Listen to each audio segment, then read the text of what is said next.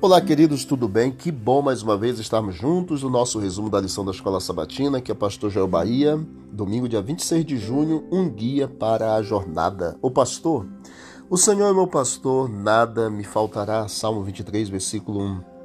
É fácil ter uma boa opinião sobre Deus e seus propósitos quando tudo está bem. Mas à medida que envelhecemos e a vida se torna mais difícil, com frequência nossa visão de Deus muda. Deus nunca mudará, é claro, mas nós mudamos. O que aprendemos sobre o pastor nas seguintes passagens bíblicas: Jeremias 23, Ezequiel 34, João 10, 1 Pedro 2. Ele cuida das ovelhas, se preocupa com elas, as livra, conhece-as, as abençoa. O Salmo 23, nos versículos 3 a 6, nos diz que ele as leva para repousar, matar a sede, guiá-las pelo caminho reto, protegê-las e levá-las ao consolo, defende, sustenta, abençoa. Estamos iniciando uma jornada longa, mas crucial em busca do significado do sofrimento, do mal e da morte. Sim, o sofrimento pode ser estudado como um fenômeno isolado da existência humana, a partir de uma perspectiva científica ou psicológica com base em percepção, afeições e consequências. No entanto, o ponto de vista bíblico sobre o sofrimento é muito mais profundo.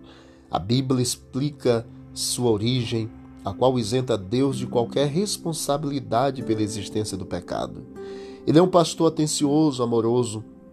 Mas algumas perguntas relevantes para a nossa jornada de altos e baixos são importantes. Por exemplo, conhecemos o pastor? Confiamos no pastor? Aconteça o que acontecer, ou aonde quer que ele decida nos levar? Três grandes lições ou destaques desta semana que estudaremos. O primeiro deles é que é muito importante entender que nossa vida é uma jornada que dá diferentes voltas. Segundo destaque, é fundamental lembrar que as curvas desse caminho não estão ali por acaso.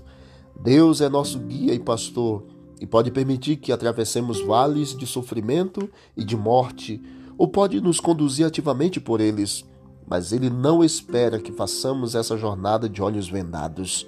Em vez disso, o Senhor nos dá uma promessa segura de que nos levará à salvação.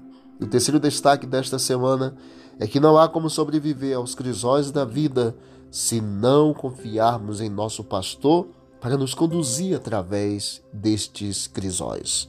Que Deus abençoe você, que Deus conduza a sua vida sempre e que você sinta o abraço e o aconchego do pastor nesse dia e que ele continue conduzindo a tua vida até a salvação eterna.